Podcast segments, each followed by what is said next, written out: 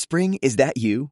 Warmer temps mean new Allbirds styles. Meet the new Superlight collection, the lightest ever shoes from Allbirds, now in fresh colors. These must have travel shoes have a lighter than air feel and barely there fit that made them the most packable shoes ever. Plus, they're comfy right out of the box. That means more comfort and less baggage. Experience how Allbirds is redefining comfort. Visit allbirds.com and use code SUPER24 for a free pair of socks with a purchase of $48 or more. That's ALLBIRDS.com, code SUPER24. Pontificia Bolivariana ni de Estación V. Universidad Pontificia Bolivariana, institución sujeta a inspección y vigilancia por el Ministerio de Educación Nacional. ¡Ey, ven! Ábreme la ventana, por favor. ¿Cuál? ¿Esta? Sí, sí, sí, esa. Mira, qué lindo se ve el área metropolitana. Aquí comienza Ventana Social, un programa donde tu opinión cuenta. Bienvenidos.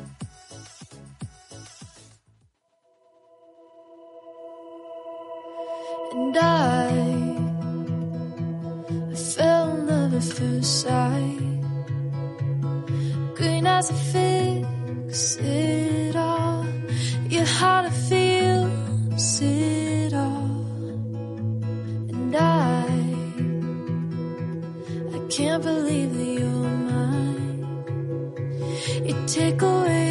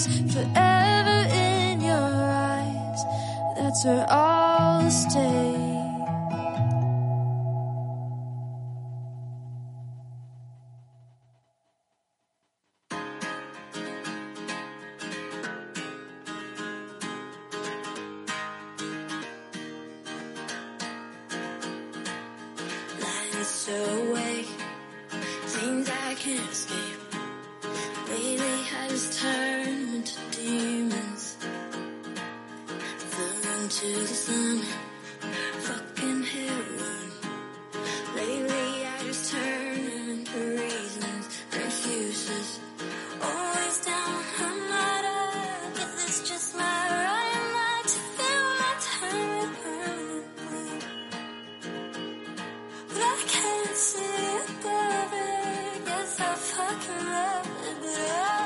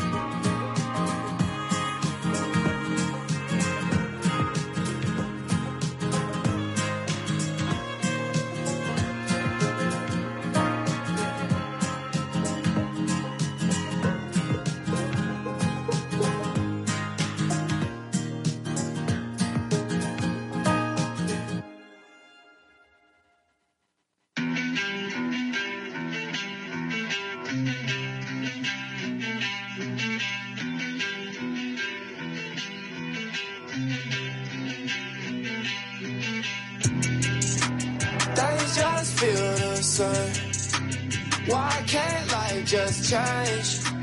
I've been trying to find my way. I'm tired of going through the motions. I was just trying to be down. Now it's just trying to be me. Now it's just trying to be tired of going through the motions. I was just trying to be down. Now it's just trying to be me. Now it's just trying to be tired of going through the motions. Trying to make it through a long day with a uniform for a shirt. So quick to lose inspiration when I'm clocking back into work. It could be worse. I ain't sleeping in the dirt. I've been going through the motions while I'm on this earth. What's it worth? All this time been passing. Feels like I'm losing passion. Please God make something happen. It feels like nothing happens. I need changes for the better. I've been walking through the weather. I'm so used to saying never, maybe never last forever. I don't know. Feel my pain when I go through the rain. You go through the same. Look at that damn. Now I gotta do me, boy. Stay in my lane. I gotta live my life for the light, man. I can't wait. Yeah, I ain't going down the drain, tired of going through the motions. Days just feel the same. Why can't life just change? I've been trying to find my way. I'm tired of going through the motions. I was just trying to be down, now it's just trying to be me.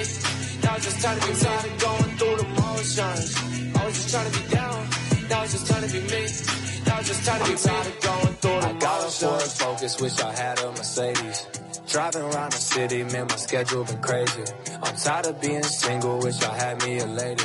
I'm trying to find a promised land and someone gon' take me. Hey, Chris, man, the world ain't really about you. It seems like you got something to prove. Yeah, I'm at a show, hop on the stage and go. I'm hearing a round of applause, but what if I lose my soul? All them long nights, lost in the hype, and we had to finish the song. Man, I've lost sight, of looking at lights, I never let go of the phone. What if my whole life I missed the point, and then I end up alone? Emotions gon' make you a clone. Things just feel the same. Why can't life just change? I've been trying to find my way. I'm tired of going through the motions. I was just trying to be down. Now I'm just trying to be me. Now I'm just trying to be tired of going through the motions. I was just trying to be down. Now I'm just trying to be me. Now I'm just trying to be tired of going through the motions.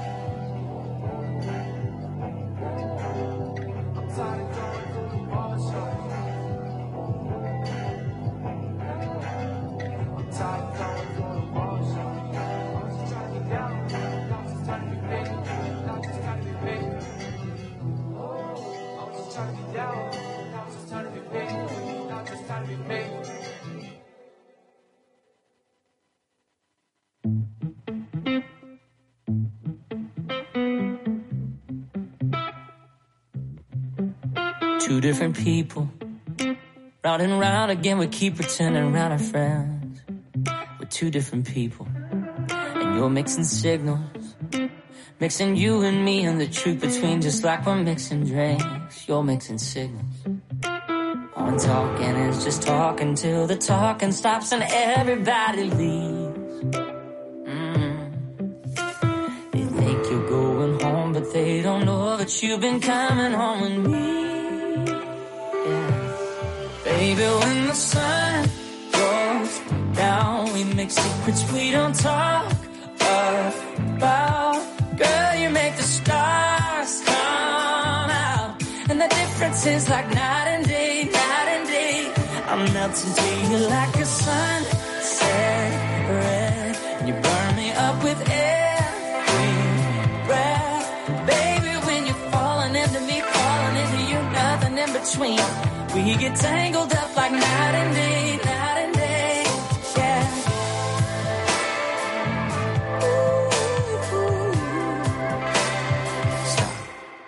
When you wake up tomorrow, will you change your mind and draw the line, or will you still be mine? When you wake up tomorrow, your body language, all it contradicts and goes against every single little thing you've been saying.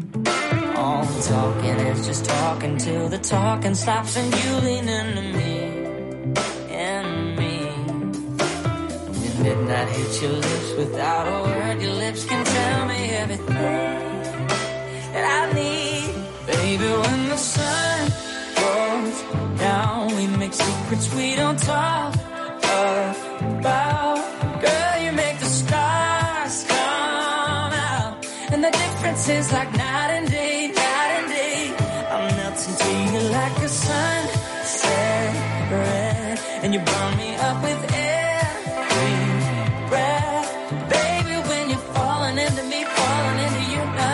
between. We get tangled up like night and day, night and day, night and day.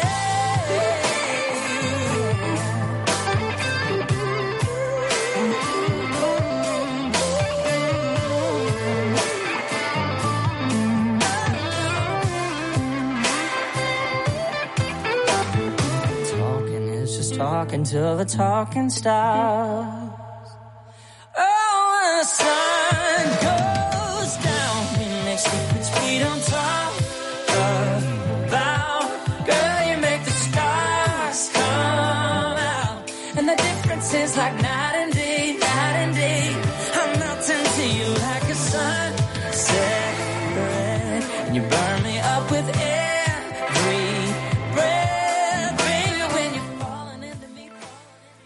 Hola, muy buenas tardes a todos nuestros oyentes.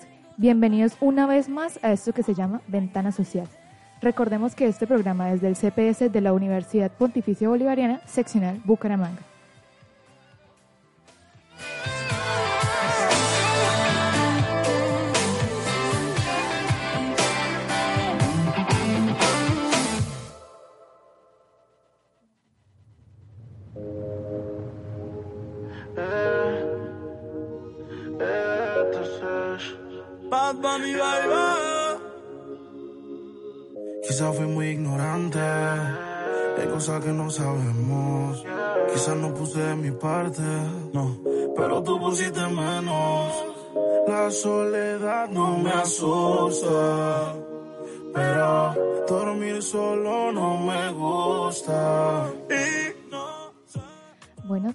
Recordemos que el tema anterior fue de núcleo familiar, hablamos de todos los tipos de núcleos familiares y recordemos que el programa anterior dejamos abierto para un nuevo tema como es el que trataremos el día de hoy, que es el machismo entre las familias colombianas y el desarrollo del ser.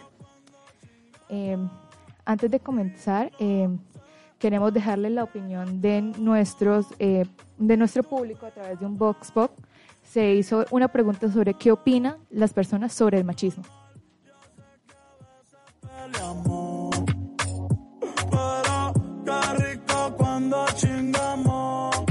Yo pienso que son conductas ya infundidas por parte de nuestro antepasado porque hemos sido, por ejemplo, pues no puedo hablar de otras naciones, pero nosotros con los colombianos hemos sido eh, bastante patriarcales, o sea, siempre las conductas han sido de superioridad por parte del hombre.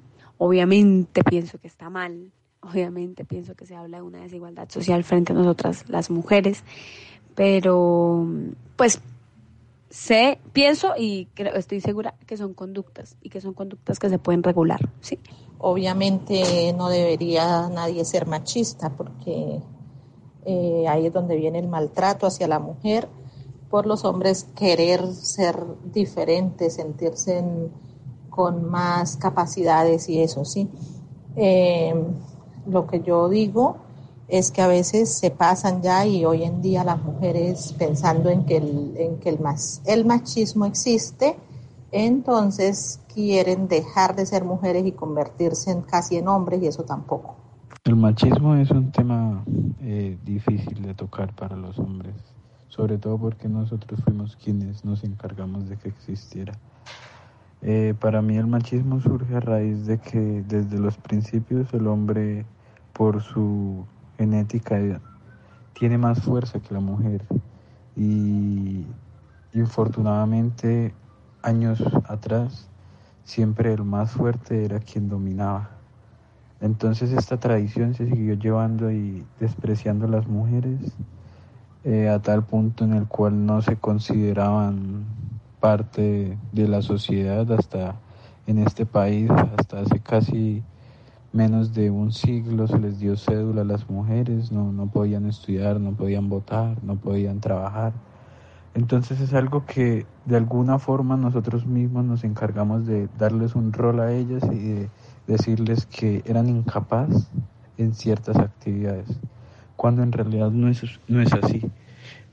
una mujer tiene las mismas capacidades, las mismas actitudes que un hombre, que es cierto que hay limitantes genéticas que de pronto nunca podrán llegar a tener la fuerza que tendrá un hombre, así como eh, de pronto la parte espacial, ubicación espacial que tiene un hombre, más sin embargo, eso no es un hecho por el cual debería desmeritarse el trabajo. Debería darse igual de oportunidades, tanto para hombres como para mujeres y ojalá algún día lograr disminuir esa brecha a tal punto que eh, ambos ganen un salario por igual, ambos accedan al, al, mismo tipo de cosas y sean considerados un igual, no algo inferior. El día de hoy es algo que, que debe desaparecer porque así por costumbres, como ha pasado en Colombia, eh, se crió a, a las nuevas generaciones así creo que pues esto no se debe, pues no se debe, ya debe desaparecer, debido a que como, como el hombre se debe medir igual que la mujer, o sea, ambos deben tener como las mismas capacidades, los mismos derechos y todo, y que pues lo que importa es el, el buen trato, ¿sí? O sea, nadie puede pasar por encima de nadie, ni eh, incluyendo pues, por, el, por el tipo de género que sea. Eh, de hecho, creo que, que estoy en contra del machismo porque pues no, no, no veo la necesidad de que un hombre se haga por encima de, una mujer por porque es hombre y listo. Entonces creo que, en las relaciones o en el trato personal, creo que el respeto y todo genera pues confianza y creo que no debe haber por ningún lado machismo. Me parece una forma de pensamiento un tanto arcaica debido a que se están manteniendo y perpetuando creencias que de pronto eran vistas de forma positiva, entre comillas, en la antigüedad, en donde se consideraba a la mujer como un objeto, como una cosa y no como un ser vivo, como se supone que es.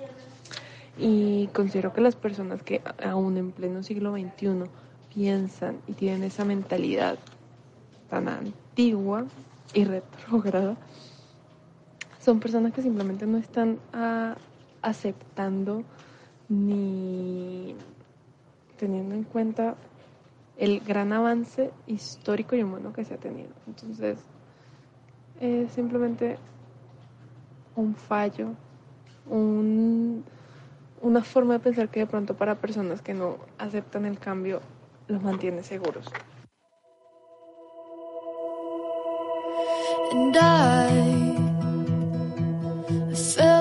At first sight. Green as a fix.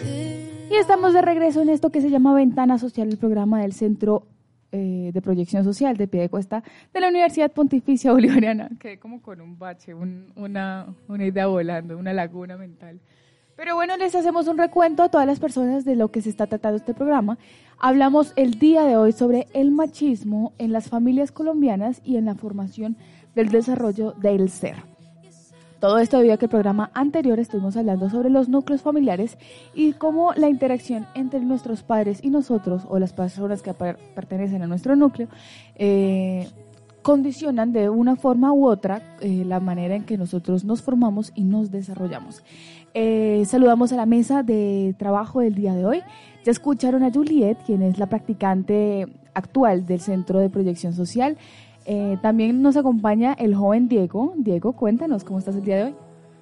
Hola Laura, Eh, muy bien. En realidad me interesa mucho este tema sobre el machismo, en especial por los casos que se vienen presentando últimamente, en especial eh, en la Universidad Industrial de Santander y uno que otro en la Universidad Autónoma de Bucaramanga, donde las mujeres también ya decidieron dejar de, de callarse y empezar a, a decir, eh, a contar los casos de abuso y machismo que se presentan dentro de la universidad. Y también le damos la bienvenida a Angélica. Angélica es la actual practicante de la Facultad de Comunicación Social y Periodismo de la Universidad Pontificia Bolivariana, seccional Bucaramanga. Hola Laura, muchísimas gracias por esa presentación tan bonita, gracias. Esto, pues ya eh, llegando al tema de el machismo, pues yo creo que en realidad ese machismo lo vivimos desde que salimos de la casa. Desde que ponemos un pie en, en, en la calle estamos viviendo de una vez las miradas de los hombres, que podemos incluso ir lo más vestidas, tapadas, decentes posibles, que de alguna manera van a encontrar lo morboso dentro de nuestra manera de vestir, de caminar, de ser. Entonces es un tema que hay que atacar más que todo como desde las mentalidades, desde la educación de los hombres y, y tampoco dejarnos, porque puede que eso nos intimide, pero no, dejemos- no debemos dejarnos ni a, a achacarnos por esas miradas ni esas eh, opiniones eh, denigrantes. Así es, Angélica, pero también recordemos a todos nuestros oyentes que pueden participar de nuestro programa por medio de las líneas 679-6220, extensión 20635. Y por si algún caso ustedes llegan a sufrir de algún tipo de acoso, algún tipo de machismo, eh, el caso que quieras, recuerda que puedes dirigirte al Centro de Proyección Social de Piedecuesta de la Universidad Pontificia Bolivariana y allá de manera gratuita, si eres estrato 1, 2 y 3, eh, vas a recibir el apoyo y la asesoría por parte del grupo de psicología y de abogados de la Universidad UPB. Ahora sí, continuemos. Eh, Angélica decía algo importante que era poner un pie por fuera de nuestro hogar y encontrarnos de frente con eso que nosotros conocemos como machismo, pero es que resulta que el machismo nace en casa. El machismo nace, se gesta en casa y eso es uno de los principales puntos que deberíamos tratar el día de hoy. Cómo dentro de nuestro núcleo familiar nace el machismo. Eh, yo creo que para tener una mejor impresión del tema es importante conocer la etimología de la palabra y según Octavio Giraldo, el machismo es un énfasis o exageración de las características masculinas y la creencia en la superioridad del hombre. Entonces, como lo resaltaban Laura y Angélica, se crea desde la casa. ¿Por qué? Porque somos, se- o sea, se cree muchas veces que, yo no sé si lo escucharon en, en el box, que la gente decía que es responsabilidad del hombre, pero para mí es responsabilidad de la mujer, porque nosotras somos las encargadas de crear como ese machismo, valga la redundancia, en los hombres diciendo como, em, no sé, em, el que llora, las que lloran son las niñas. Si se viste de tal forma es afeminado. Y e igual forma en las mujeres. Eh, una mujer no puede hacer tal cosa porque se ve como un hombre. Así como sonaba la, la vicepresidenta, ¿no? las psicólogas y las sociólogas, resulta que ahora para ella, o se puede interpretar de esta manera, para ella la, la psicología o la sociología, lo, lo, que es en el ámbito de la salud, eh, hacia el lado de la salud eh, como mental o la salud de ese tipo eh, ocupacional, por decirlo de alguna forma, es únicamente tarea de las mujeres. Y las ingenierías no, las ingenierías son para los machitos. Entonces, vean que también esas ideas cerradas y ese machismo camuflado se penetra también en la cúpula de nuestro gobierno. Exactamente, Laura, es que es que nosotros debemos saber que Colombia es un país netamente machista y no solamente Colombia, estamos hablando de Santander. Santander es un departamento muy machista. Acá nosotras nos criamos como que la mujer no puede hacer tareas que son específicas del hombre. También dentro del box escuchaba a un joven que decía que hay tareas que por fuerza se requiere un hombre, donde, pues, por ejemplo, yo no me considero con la fuerza necesaria para, por ejemplo, manejar una máquina pesada, pero hay mujeres que la tienen. O sea, yo por eso no limito las capacidades que tenemos las mujeres. Resulta que es que no tenemos la fuerza suficiente para mover una máquina pesada, pero sí para levantar el sofá de la casa para hacer aseo debajo de él. Exactamente. o para correr la cama, la cama matrimonial para poder hacer de, aseo debajo de ella. Es que eso viene desde, desde los niños como tal, desde el hecho de que al niño se le dan como juguetes, máquinas, carros, todas esas cosas, y a la niña se le dan cocinas, se le dan planchas, muñecas.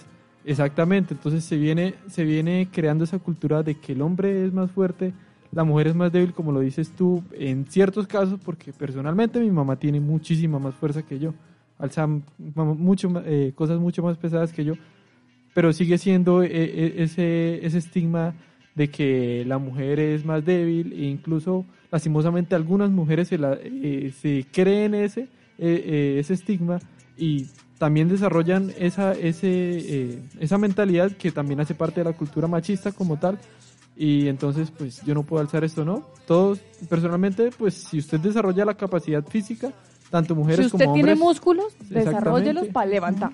Exactamente, porque también habemos hombres que no somos capaces de levantar eh, cierto peso. Acá todos conocemos a la profesora Jacqueline Esteves y estamos completamente seguros que ella es capaz de alzarnos a los cuatro sin ningún problema. bueno, bueno, tampoco pero, pero, o sea, pero sí, más que algunos hombres también. Y mira que ella precisamente es un ejemplo de lo que debería ser. O sea, ella no deja de ser mujer, no deja de verse bonita y elegante, femenina.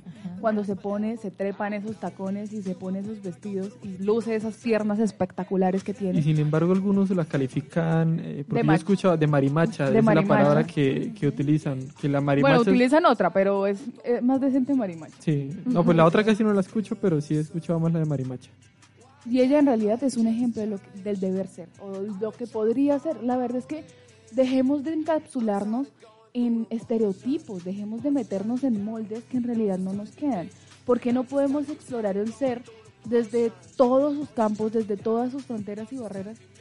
Borremos eso, borremos la idea de que los hombres no se pueden vestir de rosado y que las mujeres no podemos hacer ciencia. Lo hemos demostrado muchísimo, desde Marie Curie hasta hasta todas las directoras de cine, hasta toda la, astronauta que llegó, que duró un año y medio en el espacio y ya, ya regresó. A ver, ya no más. Quítense esas barreras mentales. Las mismas mujeres, quítense esas barreras mentales del no poder, del no deber, del una dama no hace esto, porque tenemos que aprender a normalizar el hecho de que somos mujeres que damos vida, que sangramos, pero que también podemos cambiar un bombillo, hacer la parte eléctrica de la casa y hacer la plomería. Todas podemos hacer eso. Es un, es un deber ser, es un conocimiento que tú puedes ejercitar y lograr, una capacidad, un nivel desbloqueado. No se trata de ser hombre o mujer. Eh, nuevamente citando a Octavio Giraldo del libro El machismo como fenómeno eh, psicocultural, eh, describe ciertas características del machismo como que el macho es el verdadero hombre, el no afeminado u hombre a medias, la heterosexualidad y la agresividad son características del macho. Mientras más grandes sean sus órganos sexuales más y más se entregue a las relaciones sexuales, más macho será. Mientras más mujeres mejor, que es la frase que usan algunos. el hombre desea demostrar que es capaz de tener descendencia masculina, criar, educar y sostener una familia. Y la que se casa siempre es la mujer. Pues en este caso sí, eh, siempre, pues es como culturalmente hablando, siempre dicen como la que se casa es la mujer porque es la que está enamorada y el hombre es eh, netamente frío por naturaleza. Y esto de que el macho es capaz de tener descendencia y de crear es lo que hemos visto. Eso viene eh, más desde, desde la cultura en la parte religiosa, que normalmente, sí, o sea, el primer hijo que se debe tener, eh, o como tal el descendiente, tiene que ser un hombre. Eso viene más desde eh, tanto la cultura religiosa, un poco apegado a, a- a la época del oscurantismo de la Edad Media, donde o sea, prácticamente la mujer, eh, como dices tú, se, se, sí, se- sí tenía sus sentimientos, o sea, se casaba por sentimientos, mientras los hombres se casaban más por contratos, por obtener tierras, por, por obtener dinero, sí, un trueque prácticamente en esas épocas. Incluso todavía se ve en algunos casos que la mujer es una moneda de cambio más. Pero des en cuenta que eso no viene, pues, voy a llevar un poco la contraria, eso no viene desde el oscurantismo, no nace en la religión. Seguimos viviendo en la era de los primates, así como lo dice el autor. Entre más grandes sean sus genitales y más mujeres pueda copular, con las que pueda copular, entonces es más macho. Por eso mismo- Seguimos pensando como orangutanes. Es que sigue, es que, es que la tra- a pesar de que la Edad Media ya se haya acabado, siguen las mismas tradiciones, la mayoría de las mismas tradiciones apegadas a una Biblia que personalmente, yo ya lo he dicho muchas veces, es una Biblia escrita por hombres, hecha por hombres, sí puede tener la palabra de la, la iluminación de Dios, Pero hay que mirar el contexto, humana. e interpre- interpretación humana como dices tú, y hay que mirar el contexto en que fue escrito. Eh, Medio Oriente, una sociedad demasiado machista, entonces obviamente el hombre también ajusta eh, a, sus, a sus conveniencias la Biblia, empezando el hecho de que a María Magdalena eh, no, la, no la incluyeron dentro de la Biblia. Pero es que la mujer en ese tiempo no era considerada, no era considerada como un igual.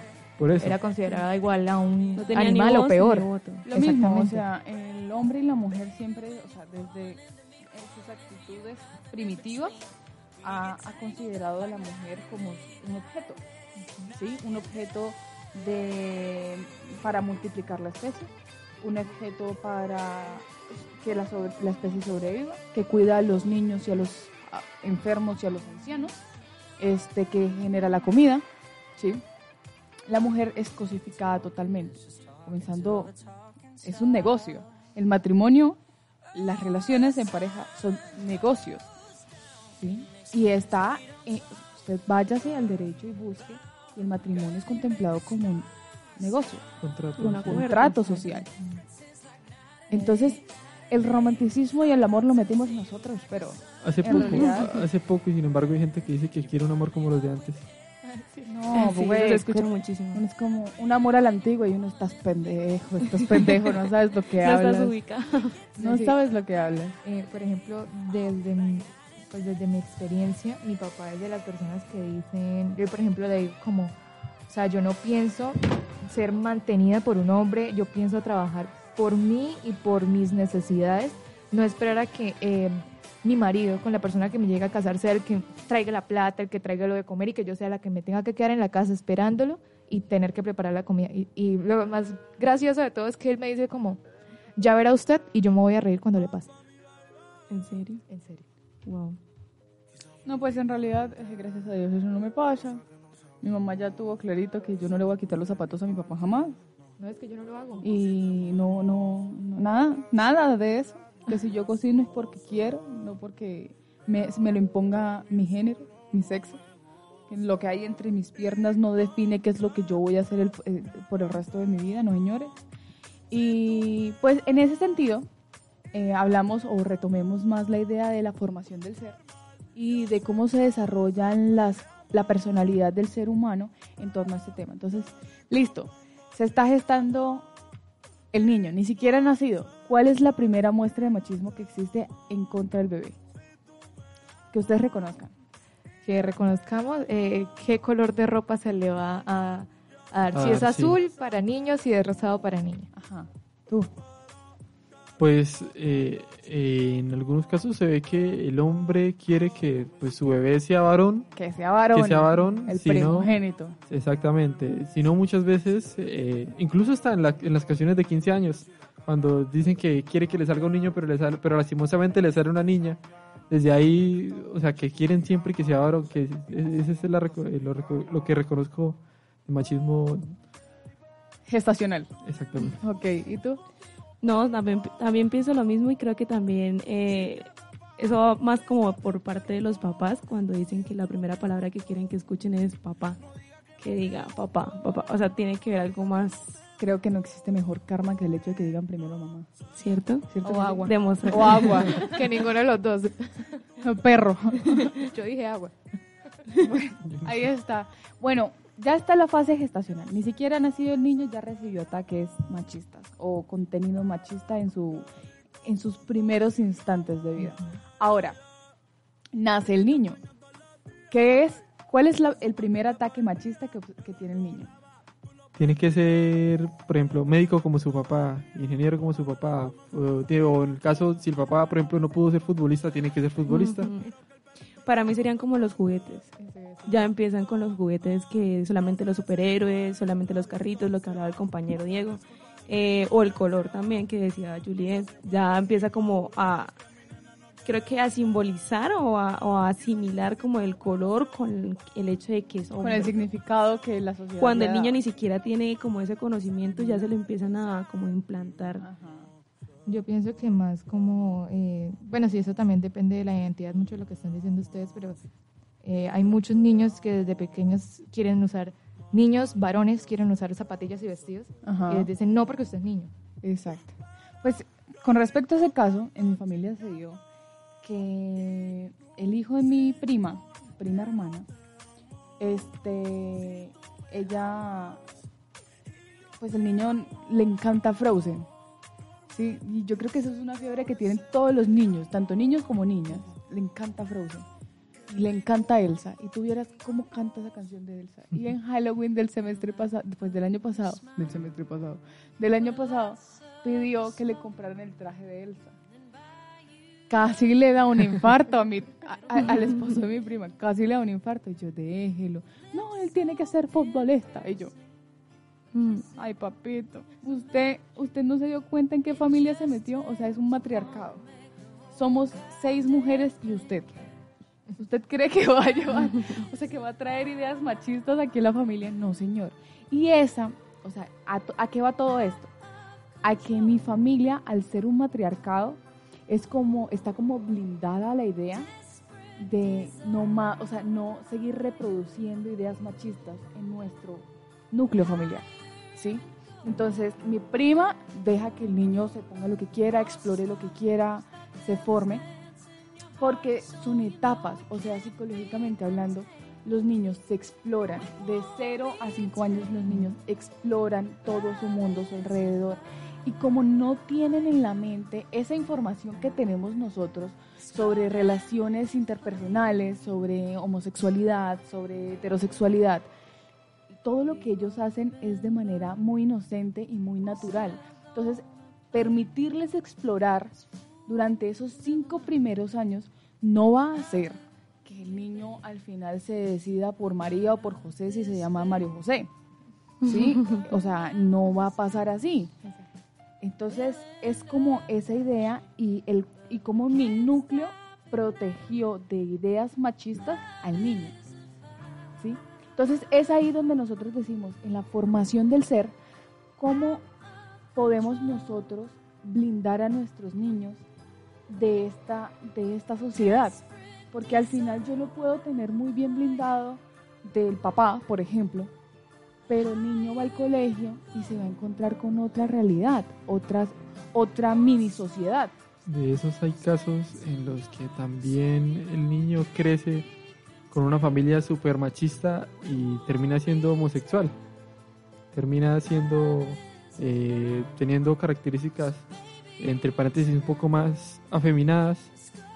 Y conozco casos de esos, y pues al final los papás tienen que aceptarlo tal y como es. No, eso es verdad. Hay muchas veces que eh, entre los casos se quiebran ante la presión. ¿sí? Sí. Pero pues aquí a lo que vamos es, eh, ¿qué tanta responsabilidad tienes tú a la hora de propagar ideas machistas, ideas tóxicas sobre el machismo? Y sobre todo, identificar qué es machismo y qué no lo es. Porque tampoco todo es machismo. O sea, decirle a un hombre como a la hora de corregirlo, como no llore, no es ser machista. Es implantar, o sea, disciplina. Pero decirle no llore porque los hombres no lloran, sea machito, esto es un comentario machista. O no sea niña. O no Sí. sea niña. ¿Qué está pasando? O sea, tenemos una responsabilidad muy grande en nuestras manos, que es criar a las próximas generaciones. ¿Y qué vamos a hacer? ¿Vamos a seguir replicando estos comentarios machistas? ¿O vamos a tomar el toro por los cuernos y vamos a comenzar a cambiar esas actitudes, ya que somos conscientes de lo mismo? Y comenzar a cambiar esos, esas frases tan cotidianas como no, ¡ay, llórela, no sea niña! o ahora dígalo llorando, a ver. O cosas así. Esos son comentarios que en realidad afectan mucho el carácter de las personas y si no se llevan con cuidado, estamos eh, moldeando de manera grave la siguiente generación. Eso también provoca, ya que lo dices, eh, provoca a veces hasta problemas mentales dentro, tanto, bueno, de, de los hombres principalmente en el hecho de que uno como hombre dentro pues de esa cultura que lo crían a uno tiene que reprimir como tal sus sentimientos. Entonces yo no puedo contar a veces cómo me siento con mi papá.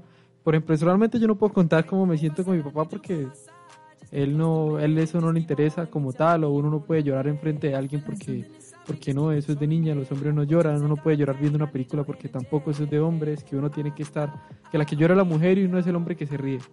Fuerte. El hombre no llora, el hombre es de piedra. Y en las películas de miedo uno se tiene que reír. Exacto. Y eso es lo importante, ¿no? Inculcar también en los hombres que no sigan con ese machismo e inculcar sobre todo, no sé cómo decirlo, pero digamos que en cierta parte que defiendan el feminismo.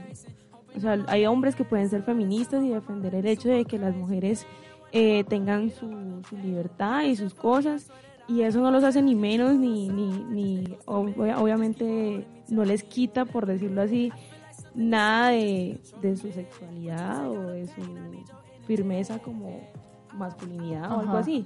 Entonces eh, es eso también, que los hombres eh, también aprendan como a, a cambiar ese, esa perspectiva que tienen de las mujeres de que somos débiles, lo que decíamos al principio, que nos ayuden también, no solamente nosotros tenemos la culpa, ellos también tienen que ayudarse y ayudarnos a, a cambiar eso en la sociedad y, y quitarnos esa cultura de la pobreza, como hablaba un antropólogo que se llama Oscar Lewis, él habla de que es, es pobreza mental. El hecho de pensar ese tipo de cosas es pobreza mental. O sea, no estamos como tal vez preparados o estamos apenas preparándonos para cambiar esa mentalidad, pero eh, obviamente en tiempos anteriores era como eso, no saber que en realidad la mujer puede hacer más de lo que, de lo que están viendo, por decirlo así.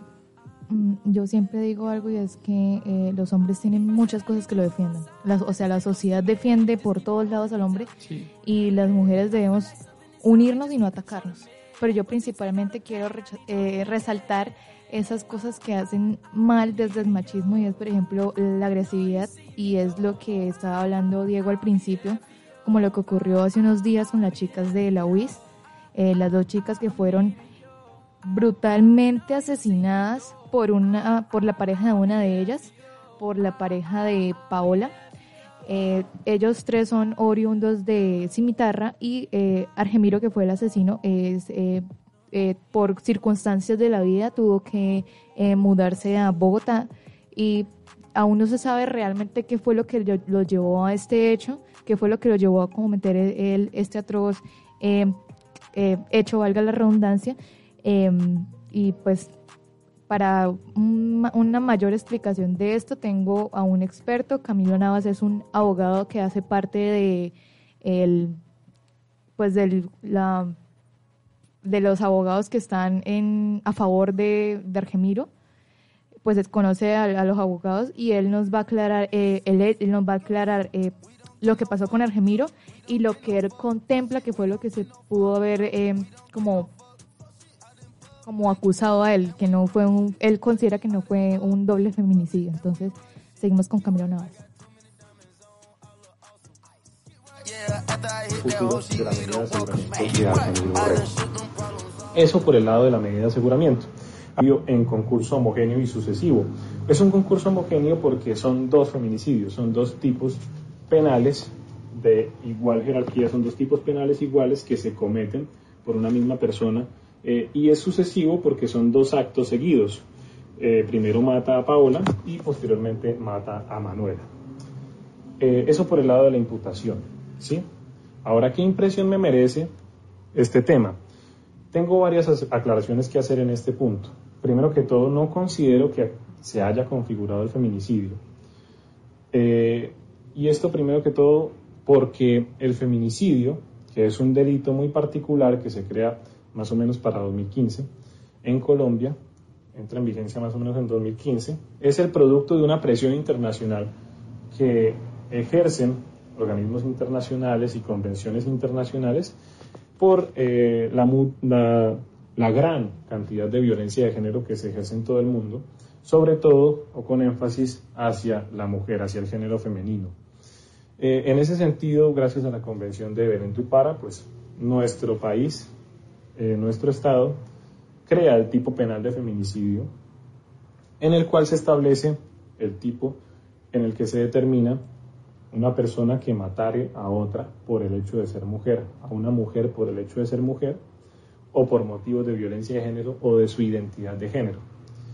Eh, esto, en un primer momento, podemos llamarlo ingrediente subjetivo en la dogmática penal los tipos penales, que son los artículos del código que contienen delitos particulares en la parte especial del código, traen consigo una serie de subelementos, entre ellos está el ingrediente subjetivo. El ingrediente subjetivo es esa motivación, el ánimo de la persona, el móvil que conduce a la persona a cometer la conducta punible.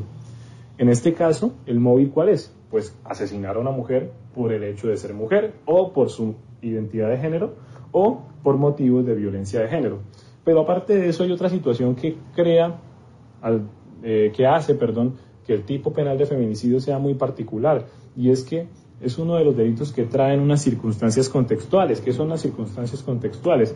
En los tipos penales son esas situaciones que prevé el legislador y que a partir de esas situaciones de hecho se podría inferir un hecho jurídicamente relevante.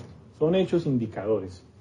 Em, estas circunstancias contextuales contemplan situaciones tales como eh, que, la, que la persona que comete el feminicidio y la víctima del feminicidio hayan tenido una relación sentimental o que entre ellos haya habido una relación de poder, de desigualdad, que entre ellos haya habido violencia, es, em, entre otras situaciones que se contemplan en, esos, en esas circunstancias contextuales.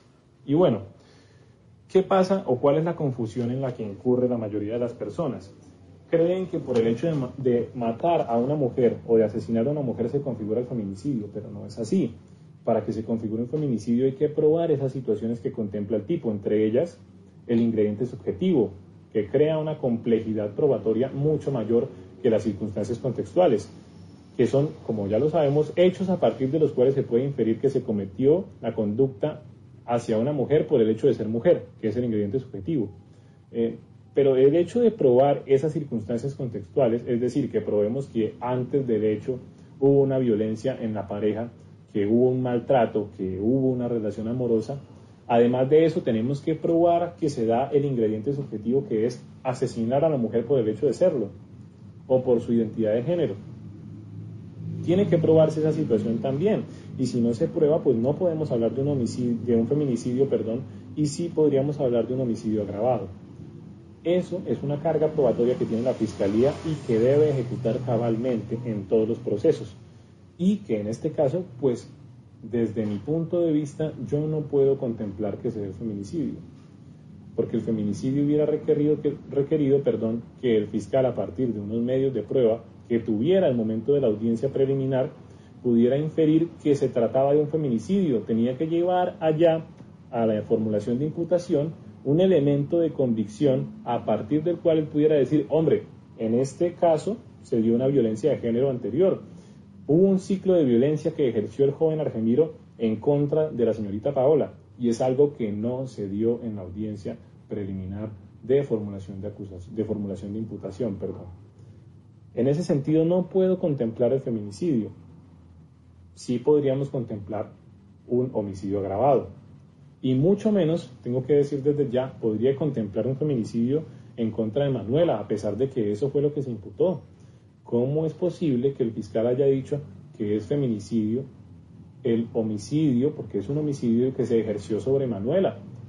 No, ni siquiera concurre una, una circunstancia contextual de las que describe el código. Ninguna de ellas concurre. Posiblemente hubiera un agravante para el homicidio, que es el de la situación de indefensión, porque Argemiro eh, pues asesina a estas dos mujeres en su casa, en la casa de ellas, perdón, y con un cuchillo, poniéndolas en una situación, digamos, de indefensión relativa. Eso podríamos contemplarlo, pero no un feminicidio, mucho menos con Manuela. Como ya hemos dicho, el feminicidio requiere de una carga probatoria mucho mayor que si no se satisface, pues no podemos imputarlo. Ya lo ha dicho la Corte Suprema de Justicia en su, en su sala de casación penal. Perdón. Ha dicho que el hecho de que se prueben las circunstancias contextuales no exime a la Fiscalía el hecho de tener que probar el ingrediente subjetivo.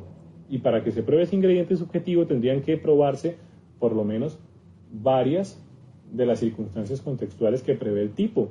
Es decir, que haya un ciclo de violencia claro, específico, que hayan varios antecedentes de violencia desde el hombre hacia la mujer, en la relación amorosa, por ejemplo, y que en este caso, como ya lo he dicho, no se satisfizo.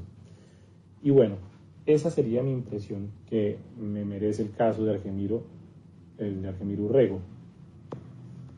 Y pues, ahora bien, eh, como ya dije en un momento, lo que yo sí podría contemplar es un concurso homogéneo y sucesivo de homicidios agravados. Se trata de un homicidio pasional. Aquí no estamos hablando de un feminicidio, esto es un homicidio pasional hasta que se pruebe lo contrario. Argemiro asesinó a ambas mujeres por alguna razón que todos desconocemos, porque las únicas personas que fueron testigas del hecho fueron las mujeres que ya fallecieron y Argemiro que se encuentra recluido y que dudamos seriamente de su salud mental. Eh, esas son las únicas personas que pueden dar fe de ello. El resto solamente podemos limitarnos a especular hasta que la Fiscalía recaude los elementos probatorios necesarios para eh, condenar posteriormente, aspirar a la condena del joven Argemiro Urrego. Considero que son dos homicidios, es un concurso homogéneo de homicidios agravados, como ya lo dije, posiblemente por la situación de indefensión en la que puso Argemiro a ambas chicas, que las eh, aborda en la casa de ellas con un cuchillo, poniéndolas en una situación desigual de indefensión. Eso sería lo que yo sí podría ver actualmente. Sin embargo, tengo que reiterarlo, no veo el delito de feminicidio. Bueno, y así fue que nos quedó claro que el señor Navas no cree que sea un feminicidio. Eh, estamos hablando ahora sobre este caso en particular de las dos chicas de la UIS que fueron asesinadas. Ay, el machismo como se ve en todo lado, ¿no? Cómo se ve la idea de contemplar el hecho de que no sea un feminicidio eh, a la hora de saber que fue por celos, por ira, cuando está más que comprobado el hecho de que ellos habían peleado ya antes en un, en un lugar público. Bueno, casos en ven, así se crean las personas, ven el daño que hace el machismo. Llegamos a tener opiniones como esas. Pero bueno, este, lastimosamente hemos llegado al final de nuestro programa. Una vez más, eh, nos quedó el tema como corto, no sé. Mm. Pero el próximo programa, para dar continuidad a todo esto, vamos a estar hablando sobre el feminismo, las bases del feminismo y qué no es el feminismo y si se contempla como tal en nuestra sociedad. Así que les damos la despedida. Esto fue Ventana Social el programa que es realizado por el Centro de Proyección Social de la Universidad Pontificia Bolivariana Seccional Bucaramanga, con las voces de Juliet, Angélica y Diego, y con ustedes, Laura Rodríguez. Hasta próximo. pregunta